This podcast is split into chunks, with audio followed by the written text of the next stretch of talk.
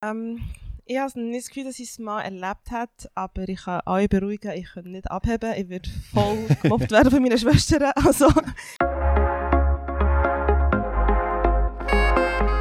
Meine Damen und Herren, liebe Schweiz, letzte Woche haben wir eine der erfolgreichsten Schweizer Trainer bei uns im Interview gehabt. Eine natürlich. Und diese Woche beehrt uns die erfolgreichste Athletin oder eine der erfolgreichsten Athletinnen.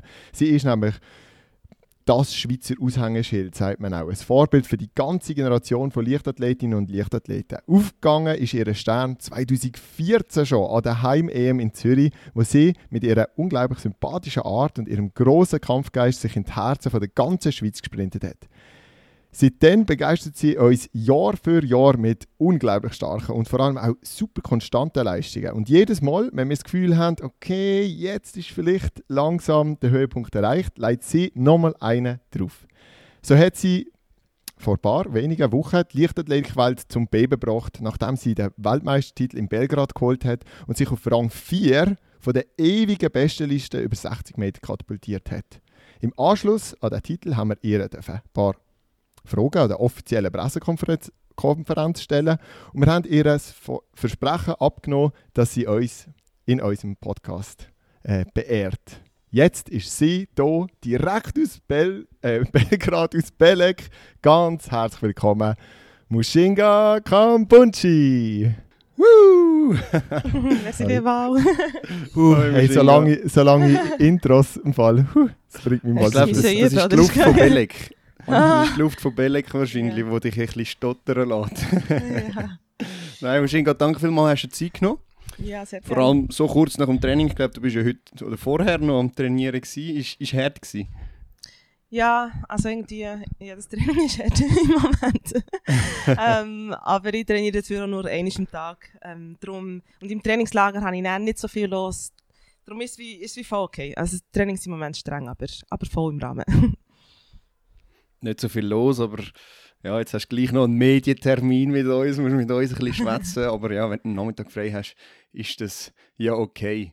Ähm, ja, für, für die Hörer letzte Woche, aber für uns gestern eigentlich, haben wir ein Interview mit dem Coach gehabt, Adi Rotenbühler. Und äh, wer das noch nicht gelost hat, jetzt gerade Pause machen und zuerst die Folge hören. Äh, ja, und bei ihm haben wir angefangen mit der Frage, wie lange hast du gebraucht, um dich von Belgrad zu erholen? Und zwar eher emotional und nicht unbedingt physisch. Darum stellen wir, stellen wir dir doch gerade auch mal diese Frage. Ich weiß nicht, was der Adi hat gesagt. Ich habe das nicht ganz checken dass er gestern dran war. Ähm, aber ich bin halt das Gefühl noch dran. Oder so ein bisschen, jetzt geht es ein bisschen Ende zu. Es ist irgendwie mega viel los gewesen. Also sonst sowieso schon. Und ich war irgendwie müde gewesen. Und es ist ja ob es jetzt positive oder negative Emotionen sind, es ist immer mega anstrengend. Und ich habe so am Sonntagabend, also gestern vor einer Woche, als ich zu Belek bin angekommen, habe ich das Gefühl, es war der erste Moment, wo ich so ausschnaufen und alles ist gut, ich bin angekommen. Und jetzt äh, will niemand mehr etwas von mir, oder fast niemand.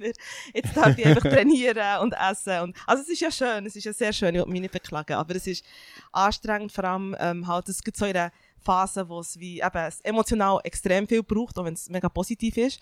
Ähm, darum habe ich wirklich das Gefühl, es ist so ein bisschen, letzte Woche, als ich hier bin angekommen, habe ich so ein bisschen anfangen, runterfahren und ja, nur noch trainieren.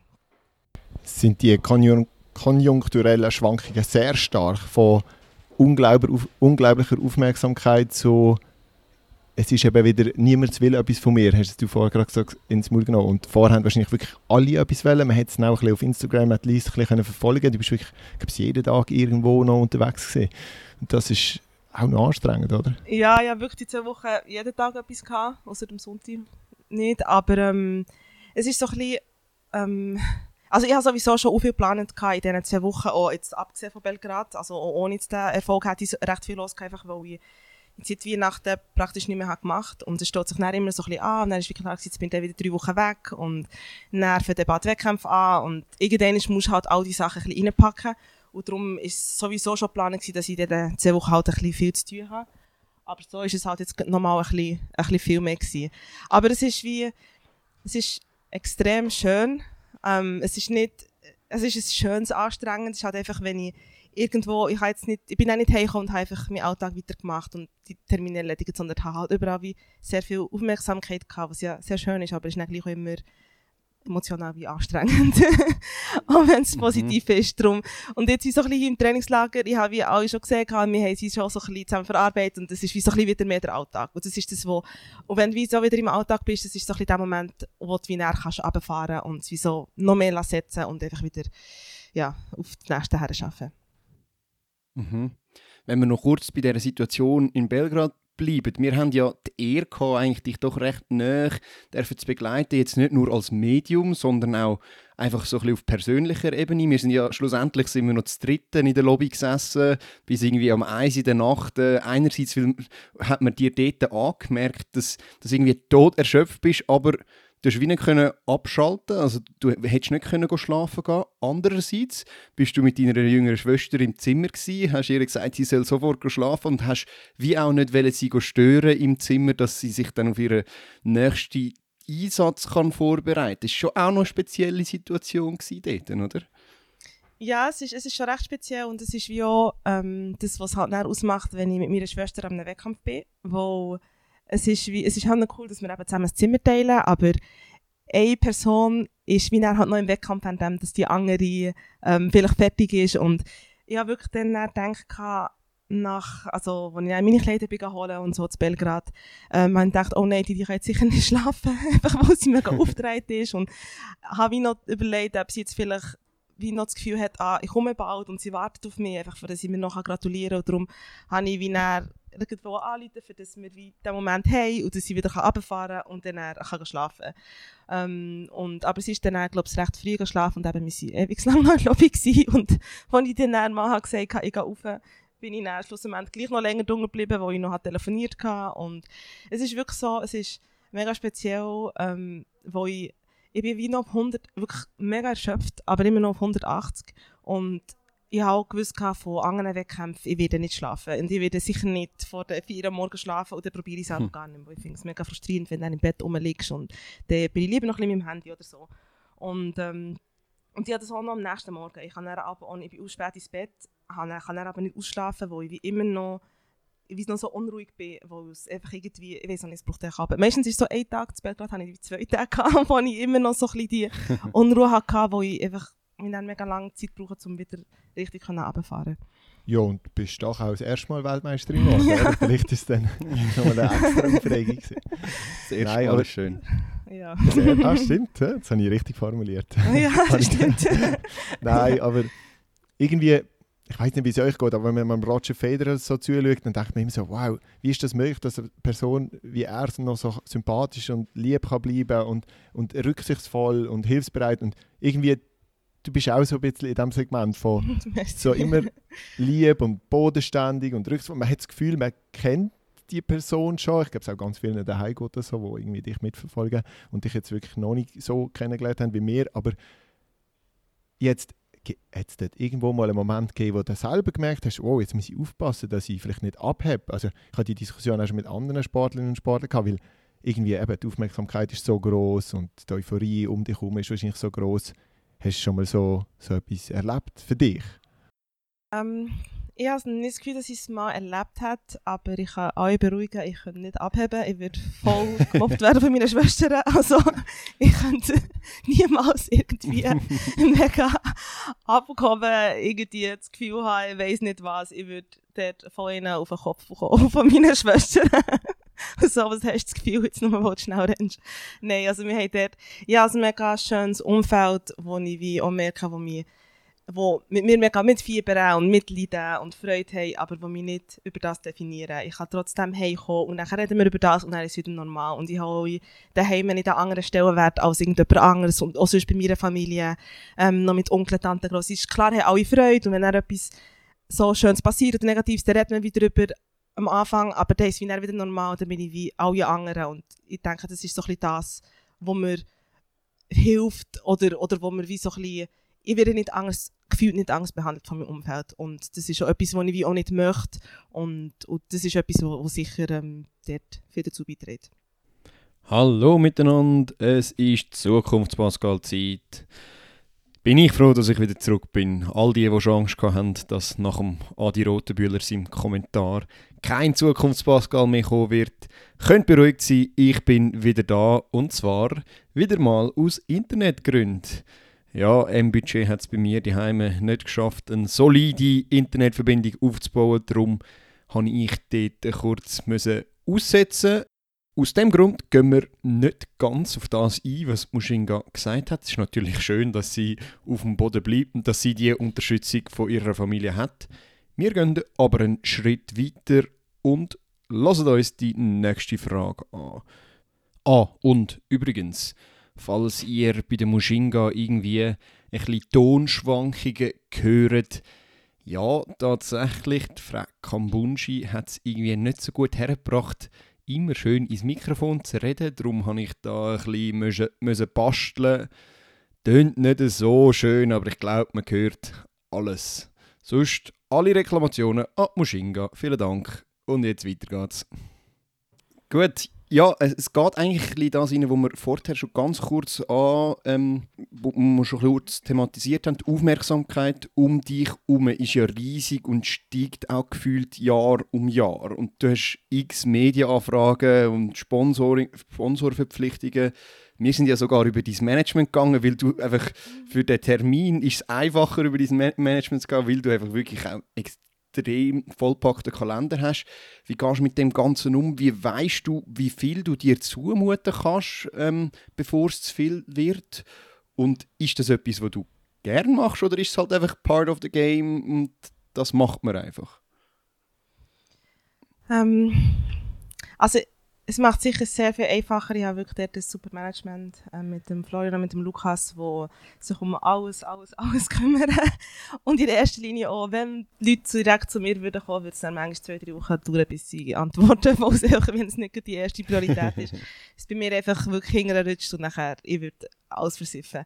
Aber ähm, es ist es ist schön, also es ist ja mega schön, also das, nicht unbedingt Aufmerksamkeit, aber mehr so ein bisschen die Anerkennung, die damit kommt, ähm, wo ich auch manchmal gefunden, dass die Leichtathletik manchmal nicht so die Anerkennung hat, die gleich hat in der Weltsportart mhm. und mehr auch viele gute Leistungen, aber da hat es dann vielleicht keine Medaille gegeben oder darum ist es zu wenig speziell vielleicht zu anderen Sportarten. Und das habe ich immer mega schade gefunden und das haben wir jetzt in letzter Zeit viel mehr und es bin ja nicht nur ich, ich sehe auch ganz viele andere eben Sponsoren mhm. oder Medienauftritte und so. Das ist etwas, was ich wie grundsätzlich mega cool finde, wo ich finde, wir haben so eine schöne Sportart und dass die äh, wie auch ein bisschen mehr in keine Ahnung, wie der Leute ist und dass mehr Leute es verfolgen, also finde ich eben grundsätzlich mega cool. Und nachher all die Auftritte oder Sponsorensachen, grundsätzlich ist es etwas Cooles, was ich eigentlich gerne mache. Das Problem ist manchmal so, dass ich halt nicht viel Zeit habe. Und dann ist es wie, nach dem Training muss ich mich noch dort und dort her und dann ist es einfach mega anstrengend, wo ich manchmal eben wie nach einem Training heute, also das ist jetzt nicht anstrengend. ja, meine müssen schminken, ich bin Trainerhose da, das ist jetzt nicht das Vergleichen. es ist okay. Aber wenn ich wie nach dem Training schnell heimgehe, schnell essen, schnell duschen, Schminkapparat mm. machen, mein Zeug packen und dann gehe ich komme ich am ersten Abend, um 7 Uhr wieder heim oder so, ist schon recht anstrengend, weil am nächsten Tag habe ich ja wieder Training und ich will, dass einfach das Training immer noch im Mittelpunkt ist und dass die anderen Sachen wie ringsum gebaut werden und manchmal ist es schon sehr viel, aber einfach mehr wirklich, weil ich einfach nicht extrem viel Zeit habe und halt die Erholung auch noch sehr wichtig ist. Aber es ist grundsätzlich sind es eigentlich alles Sachen, oder 99% der Sachen machen eigentlich Spass. Also dort ist es wie, ich könnte es einfach halt manchmal noch mal mehr genießen, wenn ich ein bisschen mehr Zeit hätte. Und du hast noch gefragt, ob es manchmal zu viel, das ist wirklich etwas, was schwierig ist, ähm, wo, wo es manchmal so ein bisschen verändert. Früher, als ich noch in Deutschland habe habe ich es dann, dort habe ich dort halt drei Tage frei gehabt, oder wo ich halt im Ausland war, hat niemand etwas von mir bekommen, wenn ich so kann sagen. Und dann bin ich wieder da gewesen, und dann haben wir es halt alles sehr komprimiert und dann habe ich die drei Tage ein mega Programm gehabt, dann bin ich wieder weg gewesen und dann habe ich wie so ein bisschen das, so das On-Off gehabt und jetzt, wo ich halt die ganze Zeit daheim bin, ist es wie dann manchmal ein bisschen viel, wenn ich wie jeden Tag in der Woche etwas habe, wo ich einfach merke, dass ich dann nicht mehr die gleiche Erholung habe. Auf der anderen Seite weiss ich aber auch, dass ich die Sachen muss, will machen, wo ich dort wie auch zugesagt habe. Und darum ist es wirklich so ein bisschen schwierig, so ein bisschen die Balance zu finden von, was ist gut, was ist zu viel, wo es kann dann wirklich auch mal zu viel werden. Und ich will es wie auch professionell machen, ich will wie auch nicht dort sein und müde sein oder angeschissen oder so. Und das braucht dann halt auch nochmal extrem viel Energie, so präsent sein.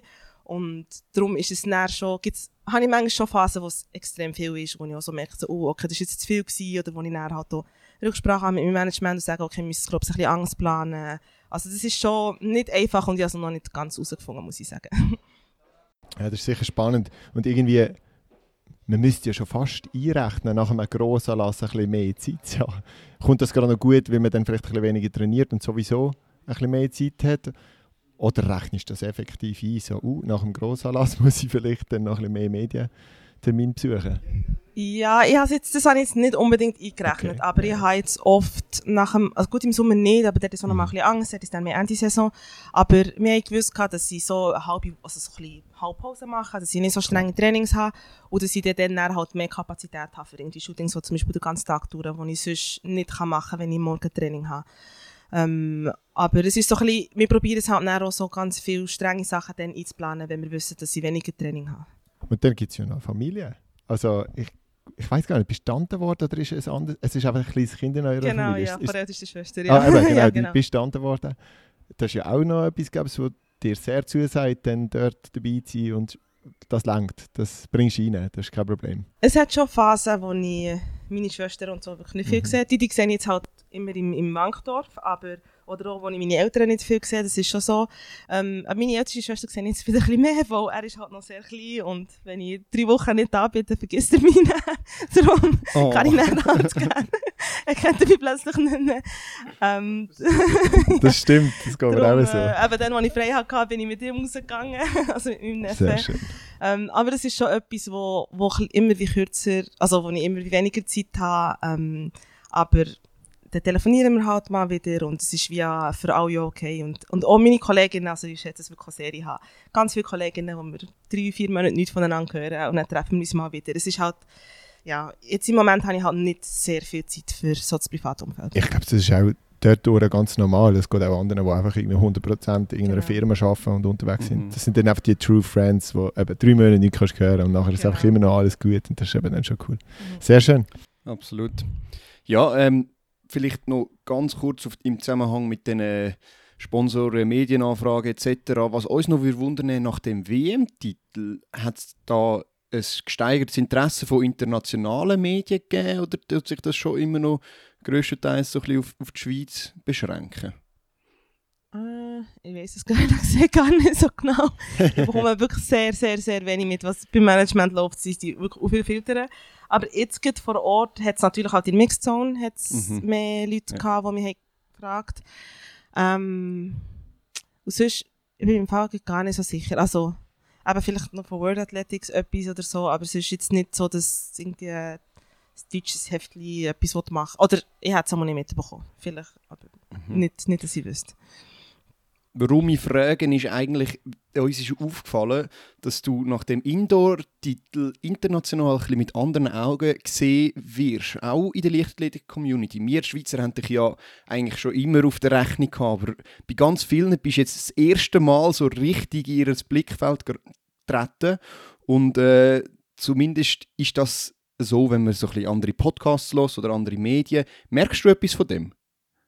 Ja, schon. Also, jetzt so gut in Belgrad selber haben mir viele Leute gratuliert und ich kenne viele so ein bisschen vom Gesehen her, ähm, aber es ist schon nochmal eine andere Wahrnehmung da, das merke ich von, von anderen, vor allem Top-Athleten, wenn du wie plötzlich wie auch halt so etwas erreicht, Meisterin bist oder so.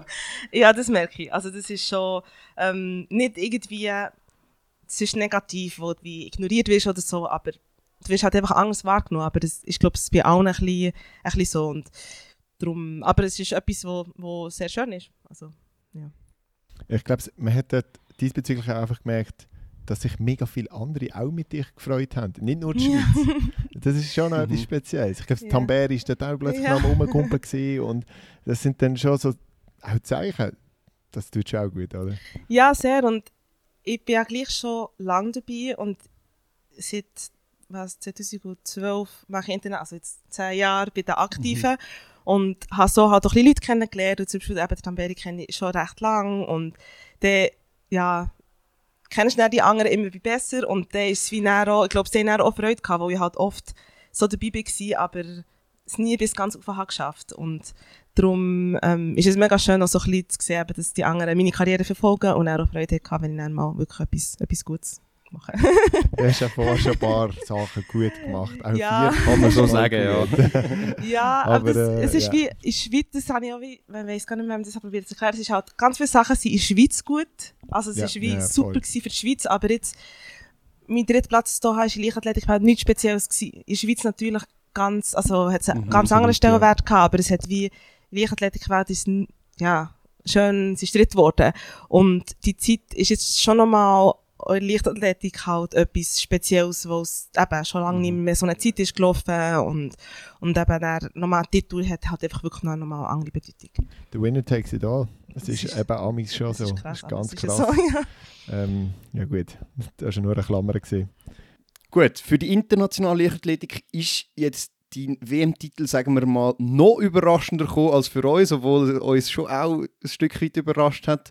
Aber wenn man etwas kann sagen bei dir, ist es, dass du immer zu den Grossanlässen abgeliefert hast. Äh, fast in jedem Jahr hast du am Grossanlass deine, deine beste Leistung angebracht, zum Teil auch die beste Leistung.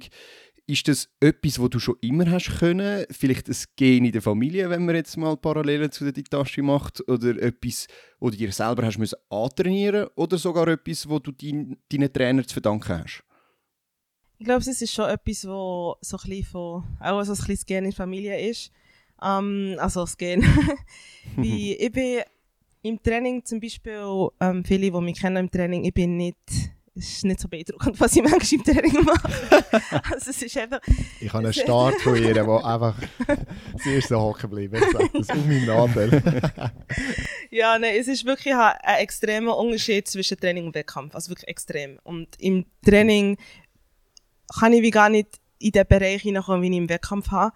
Und ich habe das dann halt oft, dass ich in Meisterschaften wie nochmal einen oben durchsetzen Und das habe ich viel gehabt, als ich jünger war ähm, dann eine Zeit lang ist so ein ja, es, ist nicht, es hat auch nicht immer, immer geklappt, aber ich bin meistens halt dann, wenn es hat müssen, ähm, bin ich parat gewesen, aber sicher auch, wo die Trainer gut Timing hatten und wo das irgendwie mir nochmal wie so einen extra Boost hat gegeben, oder ich weiß gar nicht, wie beschreiben, aber meistens echt, je nervöser ich bin, desto besser ist es gewesen und ich bin immer geladen vor Meisterschaften und das ist, hat sicher auch vor allem mit dem Zusammenhang, dass ich, ich halt wirklich so ein bisschen die extremen ähm, von, eben von Training zu Wettkampf und von normalem Wettkampf, ja, viel sicher zu Meisterschaft. Ja, genau. Und dann gleich, also du hast mega peaked von der Leistung, das stimmt, aber von der Rangierung, man hat es vorher kurz ein bisschen angesprochen, hat es ja dann trotzdem nur, in Anführungs- und Schlusszeichen, also wir, wir wissen das wirklich zu schätzen, was vierte, vierter Platz ist, aber trotzdem hat es, glaube ich, sechsmal insgesamt an EM, WM etc einen vierten Platz gegeben, inklusive dem dreimal vierte werden an dieser einen EM. Das ist, glaube ich, recht krass gewesen. Hast du dort mal zweifelt an dem, an dem Momentum, wo du eben für dich schaffst? Oder hast du gesagt, ja, look, es ist ein vierter Platz, der eben gleich gut ist? Nein, eigentlich nicht unbedingt zweifelt. Ich hatte so, im Nachwuchs habe ich auch schon keine Ahnung, eben knapp 9 oder weiß nicht, 17 schnellste Zeit, mhm. aber lange nicht für die Finale. Irgendwie so, das habe ich dann auch schon gehabt. Und es war nie etwas, gewesen, wo wo mich, wo so ein bisschen, ähm, wie sagst du dem, wo so ein bisschen mega, also es, klar bin ich wie enttäuscht gewesen, aber es ist nicht so, dass ich das Gefühl hatte, ah, ich kann nichts oder irgendwie wie dann mega niedergeschlagen war oder so. Es ist mehr immer eine Motivation gewesen und ich konzentriere mich dann halt auch mehr auf das, was ich, Anführungszeichen, wie nicht gut gemacht habe.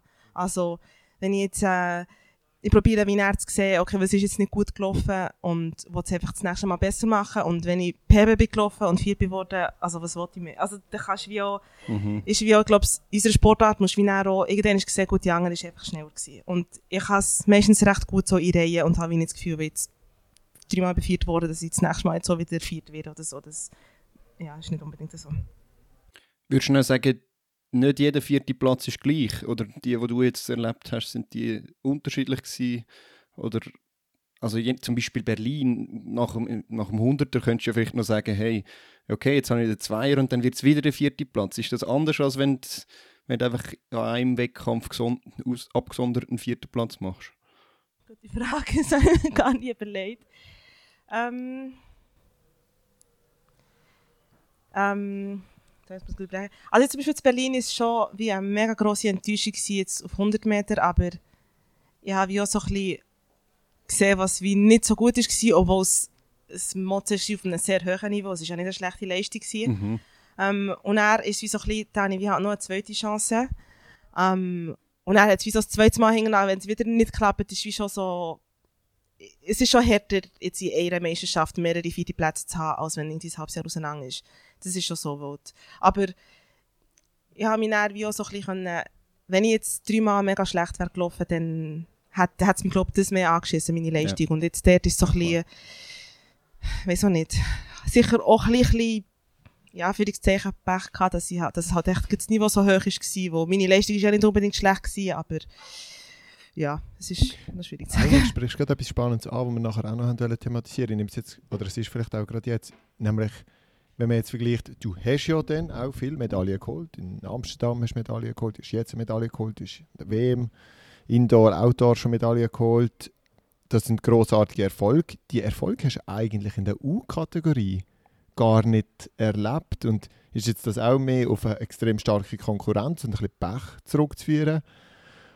Oder, weißt jetzt tun wir da zum Beispiel fast schon Medaillen sammeln bei den ja. U-Kategorien und äh, grasen dort ab.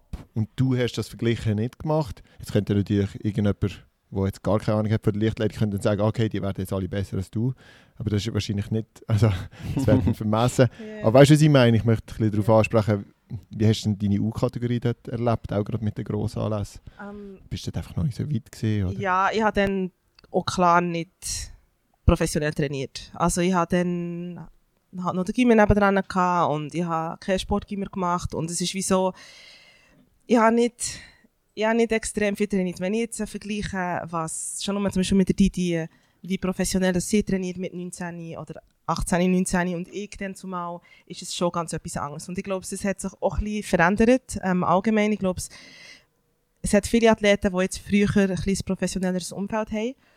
Und es hat dann wirklich einfach auch noch nicht viele Medaillen gegeben. Also es ist wie schon, an meine U20-EM bin ich zweimal fünft geworden, 100 und 200 und das war mega krass. Gewesen. Also das ist wie, äh, ist wie schon mega gut gewesen. und dann ist wie so ein bisschen, die Mentalität halt auch nochmal ein bisschen anders gewesen und man hat eh nicht gross mit Medaillen gerechnet. Eigentlich ist so Noemi eigentlich so ein die erste gewesen, die hat angefangen Medaillen sammeln und er ähm, eben nach dem 14, wo es dann halt eben weiß auch nicht, so ein bisschen der Aufschwung ist gekommen und eigentlich erst seitdem gehen, glaube ich, auch vielleicht mehr junge Athleten in Wettkampf mit dem Ziel, eine Medaille zu holen. Und ich bin dort oft auch, keine Ahnung, irgendwie, habe 15 oder 16 irgendwie einen Melderang gehabt und bin dann 5. Das ist wie schon dort, schon, das ist schon wie ein Erfolg gewesen, aber ich bin nie in dieser Situation gewesen, habe auch nicht das Niveau gehabt, wo ich wie als Mitfavoritin wäre an Start gegangen. Ja, das ist schon interessant, vor allem auch, dass das Profitum, das du ansprichst, du hast ja sowieso eine spannende Entwicklung durchlaufen. Du hast ja verschiedene Trainerstationen gehabt. Was würdest du jetzt sagen, welche, welche von diesen Stationen haben dich jetzt besonders prägt? Äh, war alle.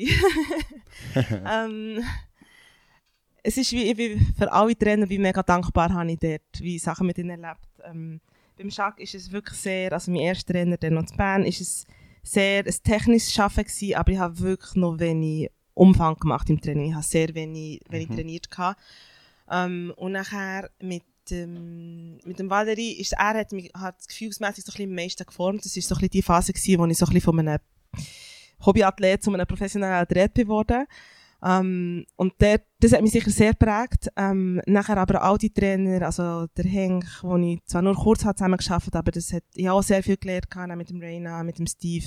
Ähm, habe ich wie bei allen extrem viel oder Sachen können mitnehmen. Es hat wie Sachen gehabt, wo, wo ich nicht so optimal habe gefunden, aber ganz viele Sachen, die ich mega positiv finde. Und das, was halt dort speziell war, der Adi ist immer an meiner Seite gewesen. Das ist auch schön. Er hat mhm. all das miterlebt und er hat auch immer gesehen, was ich habe gemacht und und der Florian, der ja auch einen grossen Teil macht im Training, hat ganz viele Sachen auch wirklich hautnah miterlebt. Und durch das ist es mega schön, dass wir jetzt von all diesen Sachen eigentlich können die besten Sachen rausnehmen und die, wo wir haben gemerkt haben, okay, das funktioniert bei mir und es tut mir gut und darum habe ich das Gefühl, es hat so all die Steps gebraucht, auch wenn es eine Zeit lang ein bisschen anstrengend war, halt, wo es wie, wo ich immer wieder gewechselt hat es das, glaube ich, schon ein bisschen gebraucht, für dass ich jetzt äh, mein Niveau habe oder die Kenntnis, die wir jetzt im Team haben. Einen Wechsel würde man gerne noch mal ein bisschen genauer anschauen, und zwar der zum und weg von Valerie Bauer. Das ist, glaube ich, ja, doch noch eine interessante Geschichte. Er ist ja mega berühmt, sage ich jetzt mal, Sprinttrainer. Und du bist zu ihm gegangen und es hat von der Leistung her nicht grosse Entwicklungsschritte gegeben. Man hätte vielleicht sogar gemeint, okay, jetzt bleibt sie vielleicht auch stehen, die Maschine. Und dann bist du weg und es hat fast nochmal eine rechte Explosion, eine Leistungsexplosion gegeben, ohne dass ich jetzt alle Zeiten genau im Kopf habe. Aber ich meinte, etwa so ist es verlaufen und du kannst jetzt gerne ein bisschen etwas dazu sagen. Ist das ein gutes Weggehen gewesen, oder hast du vielleicht das, was du da gelernt hast, erst später können umsetzen oder nimmst du gleich viel mit von dieser Zeit? Ja, das ist so ein bisschen, das Herren- und Weggehen ist so emotionalste in meiner Karriere oder die emotionalsten Trainerwechsel, wo ich in einem mega behüteten Umfeld war, bei daheim ich hatte meine Freunde, ich habe hier studiert und der Schack hat wirklich hat viel für mich gemacht, ich hatte den Adi, der das, äh, das Krafttraining für mich macht, das ist ja wirklich ein mega gutes Umfeld gehabt und ich war ja die schnellste in der Schweiz, also es ist wie nicht so, dass ich wie äh, irgendwie das Gefühl hatte, es stagniert oder so, aber das, was ich dann vor allem gesucht habe, ist so ein professionelles Umfeld mit einem Trainer, der blöd gesagt, den ganzen Tag auf dem, auf dem Platz kann sein. Ähm, vor allem habe ich auch Athleten gesucht, die schneller sind als ich. Also bewusst, das ist wirklich etwas, was ich eigentlich immer gerne hatte. Und, und dann auch so ein bisschen die Infrastruktur. Das war auch immer etwas, was mich manchmal ein bisschen genervt dass wir halt das in der Schweiz nicht haben und, und das, in Deutschland ist es natürlich optimal. Und die Arbeit mit Valerie war sehr gut gewesen und der Grund, also, wieso ich weggegangen dort, ist wie so dass ich wie, es ist ja auch nicht schlecht gewesen, in diesem Jahr PB egalisiert auf 100 Meter und auf 200 Meter habe ich PB gemacht. Grosse PB, aber ich habe so ein das Gefühl gehabt, wenn ich jetzt nochmal ein Jahr da bleibe, werde ich nochmal ein Jahr das Gleiche machen und ich werde auch mehr oder weniger das gleiche Niveau haben. Und es ist so ein bisschen etwas gewesen, wo ich das Gefühl hatte, es liegt mehr drin, wie dann im 13., wo ich von Bern auf Mannheim bin, wo ich das Gefühl habe, es liegt mehr drin, habe ich wie auch so das Gefühl gehabt von, kann's noch, ist es, ist jetzt, oder ist es jetzt alles gewesen oder nicht? Wenn es jetzt das wäre gewesen, dann wäre es okay, aber dann wüsste ich es wenigstens. Und darum bin ich dort, dort weg und es war so, schon sehr schwierig. es war wirklich nicht einfach, gewesen, weil auch dort ein mega gutes Umfeld hatte und es war wirklich nicht eine einfache Situation gewesen, und wo er mega enttäuscht war, was ich mega verstehe und darum war es schon sehr emotional gewesen. Ähm, aber es war auch das gewesen, was ich habe gebraucht, wo ich habe die Basis von ihm können mitnehmen und einfach noch die paar Sachen ändern, wo ich wie gemerkt habe, das fehlt mir und habe dann darum im 18. wirklich ein super Jahr gehabt mit wirklich dieser Basis von vier Jahren Mannheim plus noch diese Sachen on top. Und das ist schon etwas, wo, wo, ja, wo sehr wichtig ist Und auch jetzt mache ich noch sehr viel Trainings oder gewisse Sachen, die ich dann in Mannheim habe gemacht habe. Also ich habe wirklich auch viel beibehalten, also der Adi und, und, und der Florian haben wirklich dort viel beibehalten, was auch sehr wertvoll war, aber eben noch mit ein paar Sachen, die mir dort ein bisschen gefällt merkt, du hast, du hast doch noch eine sehr tiefe Verbindung zu dem und du hast sehr viel von dort mitgenommen. Also wir dürfen eigentlich nur dankbar sein, dass du so viel hast dürfen mitnehmen und wir ja. jetzt dürfen deine Karriere so begleiten. ähm, ich glaube auch, das Ganze ist dann mega in die Schweiz übergeschwappt. Jeder, ich, ich habe das Gefühl, jeder von uns hat schon mal einen Bauerzirkel gemacht. Ja. Also, ja. Ähm, der Adi hat gestern noch so schön beschrieben, dass du mit, ich betone, fast 30 einen vollen einen vollpackten Rucksack hast. Ähm, würdest du jetzt anderen Athletinnen empfehlen, verschiedene Trainerstationen zu durchlaufen? Oder wenn es passt, ist das nicht unbedingt das, was, was es braucht? Es ist sicher mega individuell, aber ich habe extrem viel profitiert. Ähm, es kommt halt natürlich auch darauf an, was für ein Athlet du bist. Und ich bin zum Beispiel jemand, oder das ist glaube ich so eins von meinen Talenten oder etwas, was ich gut kann, ist, ich kann sehr schnell Sachen aufnehmen. Also ich habe wirklich kann auf Mannheim gehen und die Sachen, die ich neu gemacht habe, sehr schnell aufnehmen. Das ist natürlich auch etwas, wenn man so viel wechselt, dann ist es natürlich auch von Vorteil. Ähm, das, was mir sicher gut hat da und was ich jetzt so hier zu Belek sehe, ist sicher einfach mal so in ein Lager mitgehen, wo noch andere Leute sind. Wo mir jetzt, manchmal bist du so in deinem Ort und du hast dein Training und dann, wenn du mal so in ein Trainingslager mitgehst, dann siehst du, was die anderen machen oder hast wie dann, ist nicht manchmal so ein, ein besseres Gefühl mit, will ich etwas anderes, brauche ich etwas mehr, oder bin ich zufrieden mit dem, was ich habe. Es kann ja, kann ja sehr gut sein. Und ich denke immer so ein bisschen, mal sehen, was andere machen, ist immer positiv, aber das, was ich auf jeden Fall wie allen würde empfehlen, die vielleicht Trainerwechsel machen, ist, wenn es geht, das ist natürlich auch immer mega menschenabhängig, aber ist so ein bisschen die Basis, die man daheim hat, die zu behalten. Das ist etwas, mhm. wo ich mega, was für mich mega wert, wertvoll war, dass ich, als ich auf Mannheim begangen habe, gewusst, ich kann immer zum Schack zurückgehen. Ähm, ich habe auch ähm, meine Physios oder so immer zu Bern gehabt. Also ich habe wie so ein bisschen, ja nicht mein ganzes Umfeld gewechselt, wo das kann dann schon negativ sein. Und wenn du ähm, jemanden hast, der gleich noch für dich da ist, oder eben wieder Adi, der dich begleitet, ist es extrem wertvoll, also so ein bisschen jemanden zu haben. Und das, was dann halt natürlich auch ist, wenn du weggehst, ist, dass du wie ein bisschen mehr verantwortlich bist für dich selber. Und ich habe zum Beispiel dann noch angefangen, auch meine Trainings aufzuschreiben, ähm, dass ich wirklich jeden Tag, was ich gemacht habe mit meinen Zeiten und es hängt wie dann mehr an dir, wenn du dann halt so ein bisschen Trainer wechselst, finde ich, als wenn du jetzt einfach bei einem Trainer bist. Aber ähm, eben, es ist immer, ich denke, es kann immer bereichernd sein, mal jemand anderes herzugehen und dann sieht man, ob es das ist oder nicht. Aber es ist nicht so, dass es einfach grundsätzlich besser ist, zu wechseln. Ähm, aber ähm, sicher mal auch zu sehen, was andere machen. Das ist, denke ich, ist sicher immer bereichernd.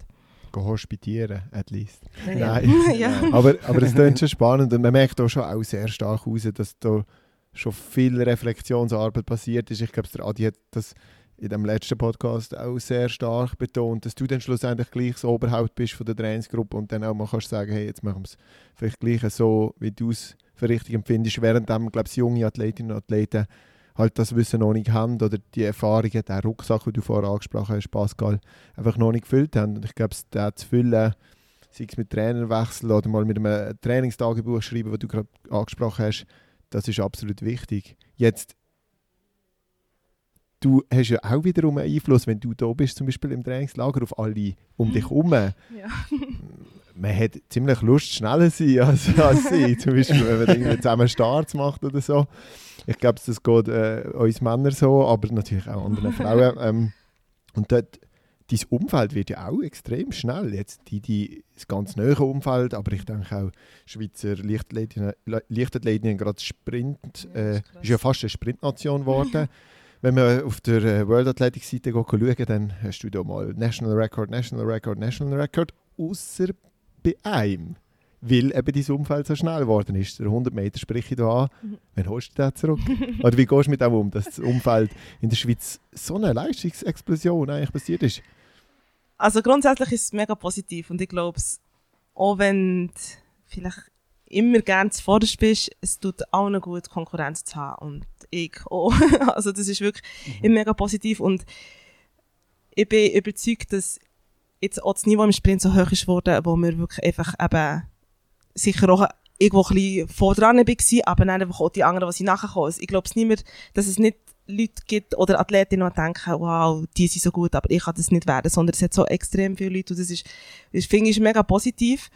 Und, also ich finde es wirklich cool. Also ich finde es, ich finde es wirklich gut. es ist natürlich gibt's Situationen, wo es einfacher wäre, wenn einfach vorwärts weglaufen und so, aber es ist sehr positiv auch für mich, die Konkurrenz zu haben. Früher habe ich das mehr im Ausland gesucht, darum ist für mich dann noch klar gewesen, im 13. ich wollte ins Ausland trainieren, aber jetzt mittlerweile haben wir hier so viele gute Athleten, dass, dass wir wirklich einfach hier auch ein sehr gutes Umfeld haben. Und ich glaube, es motiviert auch extrem viele Leute, so wie ich dann mega motiviert war, zu Mannheim Verena Seidel zu sehen. Ich habe das schon nur, sie einfach jeden Tag im Training gesehen, hat mich fasziniert oder es ist einfach so, nicht mal unbedingt bewusst, ich will so sein wie sie, aber einfach zu sehen, wie sie trainiert und wo sie ist hergekommen, hat, hat mir mega geholfen. Und dass wir jetzt mehr so in der Schweiz haben, und nicht nur im Sprint, sondern auch in anderen Disziplinen, habe ich das Gefühl, ist mega positiv ähm, für alle Athleten.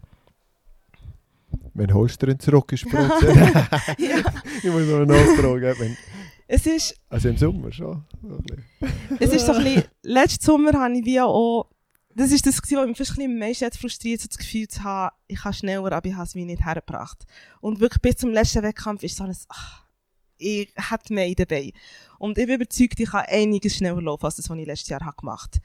Aber ich muss es dann gleich noch zuerst auf die Bahn bringen. Darum es ist sicher das Ziel. Sicher das Ziel das Jahr. ja, also einen ersten Ansatz hast du ja, glaube ich, so der Halle-WM gezeigt. Also ich glaube, yeah. also wir freuen uns extrem auf diese ja. Saison. Ähm, vielleicht noch eine Frage, wir haben ja auch die Eila bei uns gehabt und, und, und haben so ein bisschen darüber diskutiert, ui, ja, vielleicht ist jetzt Muschinka nicht mehr ganz Sprintkönigin oder so, aber, aber das ist ja eigentlich eben positiv. Wie hast du diese Diskussion, also wirklich, es ist ja zum Teil schon fast so ein bisschen kontrovers diskutiert worden, äh, wie hast du das erlebt? Ja, ich finde es dadurch schade, wenn man so ein bisschen das entweder oder hat. Also es ist klar, mhm. in unserer Sportart kann einfach jemand gewinnen, das ist, wie, das ist normal, aber es können ja auch zwei sehr schnell sein. Also das hast wie in anderen Nationen hast auch mehrere Top-Leute, ohne dass es entweder ist die, Königin oder die, der, König. Also es muss ja nicht entweder oder sein. Ich finde, der, in dieser Situation kann man echt Freude haben, dass wir zwei haben, die so schnell sind und dass es hoffentlich Mhm. noch eine dritte Person gibt und noch eine vierte Person und dass, wenn mal jemand nicht da, dabei ist, dass jemand anderes plötzlich so den Platz kann einnehmen kann, dass wir die Dominanz, die wir mittlerweile haben, dass wir die können halten können. Das ist wie ja, eben auch der durch für alle mega positiv. Es ist nicht, es hängt nicht an einer Athletin oder an einem Athlet, wie es früher zum Teil schon mehr hast gehabt, einfach so eins oder zwei Aushängeschilder hast gehabt. Und das hast du jetzt viel mehr. Darum finde ich, ist es, ist es gut, aber finde man es jetzt auf jeden Fall so ein bisschen von dieser Seite anschauen, von, es ist super, wir haben mehrere, die, die gut sind. Jetzt sind wir ja auch zusammen im Team, schlussendlich. 4x100 Meter Staffel. Ich glaube, es ist ein ganz wichtiges, grosses Projekt, in der Schweizer Lichtathletik zumindest. Wie siehst du deine Rolle dort? Du hast sicher auch schon mit Mati viel geredet, vor allem jetzt auch vielleicht ein, zwei Worte zu München, wo ja, ein bisschen schwierig wird. Also dort setzt du vielleicht dann eher auf einen Zweier oder man hat das schon mal, schon mal gehört. Ja, das ist ja schön, eben, als Mhm. ich das gehört habe, dass die Staffelvorlauf vor dem Zweierfinale oder ist, dann dachte ich, ja Genau, super, ja. ist blöd, wieso machen sie das so? Aber wir haben ja jetzt mittlerweile das Privileg, dass das für die Schweiz nicht mehr so ein grosses Problem ist. Also, es, wird nicht, es ist jetzt nicht so, dass es gar kein Problem ist, aber wir sind mittlerweile auf einem Niveau, jetzt eben mit all denen, die hinten nachkommen, dass wahrscheinlich ein oder zwei schnelle können fehlen im Vorlauf, dass wir trotzdem noch weiterkommen. Und das ist ja- finde ich ja wirklich super. Und ich bin, ja, ich bin immer gerne Staffel gelaufen. Es ist natürlich immer wirklich kompliziert, weil schlussendlich sind wir eine Einzelsportart, wo neben uns zusammenkommen in ein Team. Ähm, das ist nicht immer einfach, aber ich habe es immer sehr gerne gemacht. Das ist ja wirklich eine coole Disziplin. Und ich hoffe wirklich, dass es jetzt das Jahr dann mal klappt. es ist ja schön, wir, unser Niveau ist immer höher geworden, aber das von den anderen halt auch. Und ja, ich hoffe sehr, dass es das Jahr mal klappt. Jetzt ist es gleich schon über zehn Jahre her, um das angefangen haben. Darum ist es schon mal Zeit für eine Medaille. Wir sind uns ziemlich sicher, dass das klappt, ehrlich gesagt. Ähm, ja, jetzt zum Schluss, und es muss der Schluss werden, Pascal, ich muss dich informieren, wir hocken hier irgendwo in einem Restaurant, gell? Äh, ich habe natürlich mein Ladekabel dabei, leider kann ich es nie einstecken, ich habe vorher geschaut. ähm, 4%, 4% Akku haben wir noch, 3% glaube ich, von meinem PC und bevor dann alles lost ist, was ich mega, mega schade fände, würde ich einfach gerne noch die zwei, drei Fragen zu, zu ein bisschen ja, so einen persönlichen Mushinga Kombunchi noch fragen. Wir haben so einen Swiss Mentality Check entwickelt. Ähm, Pascal, stell mal die erste Frage. Wir müssen vorwärts machen, aber Ja, also, du darfst... Ostern, st- also ich mache los. Ostern steht an, darum die Frage, Schoki aus dem Kühlschrank oder bei Zimmertemperatur? Zimmertemperatur. Aber ich esse nicht so viel Schoki, muss ich ehrlich gesagt sagen. Ich bin nicht so, einfach nur so Okay. reine Schoki, ist nicht so meins, so in einem Kuchen oder in einem Brownie, Ja. aber nur so Schoki-Hass, nicht so meins. Ah, ich kenne es, ich weiß, was du meinst. 100 oder 200 Meter? Ich kann es nicht sagen. Und ich bin froh, muss ich mich nicht entscheiden. Es ist eins Jahr Eigentlich- das, eins Jahr Eigentlich muss das. man mittlerweile sagen, 60, 100 oder Ja, 200. Nein, es ist wirklich so beides hier Reiz, aber eins, ich habe manchmal Jahre, wo ich der 100er besser läuft und dann mache ich das gerade lieber und ein anderes Jahr, wo ich mehr der 2 aber ich muss mich zum Glück nicht entscheiden. Vielleicht gerade noch zum Zweier. Ähm, 200er unter 22 Sekunden nächstes Jahr oder das Jahr, ist das realistisch? Ich denke, es ist machbar. Aber man muss es immer noch zuerst machen. Aber ich denke, es ist machbar. Geil. Sehr schön. Und wenn du jetzt einen Weltrekord könntest laufen oder Olympiagold holen, was würdest du nehmen? Äh, Olympiagold. Yeah. Ähm, ist ein Weltrekord bisschen- ist, ist Weltrekord ist schon recht krass, aber das Gut hast du für immer. Yeah. ja, das stimmt. Ein bisschen in eine andere Richtung, Strand oder Berge? Äh, es ist, ich finde es noch schwierig. Ich habe Berge auch gerne, aber Strand ist halt meistens wärmer, aber ach, ich werde mich nicht müssen entscheiden. Aber ich habe wirklich beides sehr gerne. Es ist, Kann ich verstehen. muss ich etwas sagen? Oder? Nein, nein, nein, ist okay. Ähm, jetzt, du bist so eine berühmte Persönlichkeit hier in der Schweiz. Jetzt, du kennst sicher auch berühmte Persönlichkeiten, die du gerne mal würdest treffen oder, oder so. Wenn, egal, ob lebendig oder tot. Also irgendein Mensch, wo du mal gerne, ein berühmter Mensch, den du mal gerne gesehen hast, getroffen hast. Wer wäre das? Warum? Ich finde es mega schwierig, aber Federer ist halt schon... ja, es ist, es ist die einfache Antwort, aber ich habe ihn sogar schon mal getroffen. Es ist wirklich einfach... Früher habe ich das nicht so, ich bin nicht mega Tennis-Fan gewesen, aber je älter ich sie geworden desto mehr Bewunderung habe ich immer mehr bekommen für einen Federer, wo er einfach... ich finde, er, es ist für so viele Sachen ist er so ein bisschen Benchmark oder es ist so ein bisschen Look und so macht es er. Und ich finde, also ich bin wirklich, je älter ich werde, desto mehr bewundere ich ihn. Und es ist, wenn ich eben mit irgendjemandem kann das Kaffee trinken eine Stunde lang, ich glaube, das wäre voll er. Das ist sicher arrangierbar. Matthias, wie stehen wir? Ja, noch 1 oder 2 Prozent. Ich, ich würde die letzte Frage, äh, die nächste Frage, das, die letzte Frage, die ist nämlich mega lustig und nachher äh, schließen wir dann halt ab. Also, Leider. Dann müssen die wir halt, wieder- Frage. wir müssen halt vielleicht in einem Jahr wieder oder so machen. Also Wenn sag- du ein Lebensmittel wärst, welches wärst? Äh, ja, wirklich gerne Chips. Oh mein Gott! Hast du gestern die Story vom Finlay gesehen? Nein. Oh Mann. das war Chips VS Yoga, gewesen, weil er war am Chips essen gewesen und Okay. ich am Yoga machen. Und er hat es gefilmt und alle haben für Chips. Alle haben Aha, wirklich ja. ausnahmslos. Und jetzt kommst du mit Chips. Das ist doch geil. Chips sind wirklich einfach gut. Und es ist schon, wir haben ja hier ein wirklich gutes Dessertbuffet und ich finde es jetzt nicht so schlimm, aber wenn ich da so offene Chips-Packung auf dem Tisch stehe, dort habe ich wirklich Mühe. Dort Also, muss ich mich so zurückhaben. Beim Dessertbuffet kann ich besser umgehen, aber Chips. abgemacht. Beim nächsten Mal, und meine Damen und Herren, wir lernen es auch mit dem, jetzt, bevor alles zusammenstürzt, nehmen wir Chips und Kaffee und das Wasserli. Und dann freuen wir uns mega Absolut. fest, wieder dich zu begrüßen. Danke, danke viel, viel mal. Wir hätten, glaube ich, noch viel, viel länger über ganz viele Sachen können reden mit dir. Es war sehr interessant, gewesen, was du für uns, äh, was du für Einblick gewährleistet hast. Ja, sehr und, gerne. Äh, wir hoffen, das dürfen wir mal noch weiterführen. Ja, merci vielmals. ja, merci. Danke. Und dann bis bald bei Swiss Track Check. Ciao zusammen.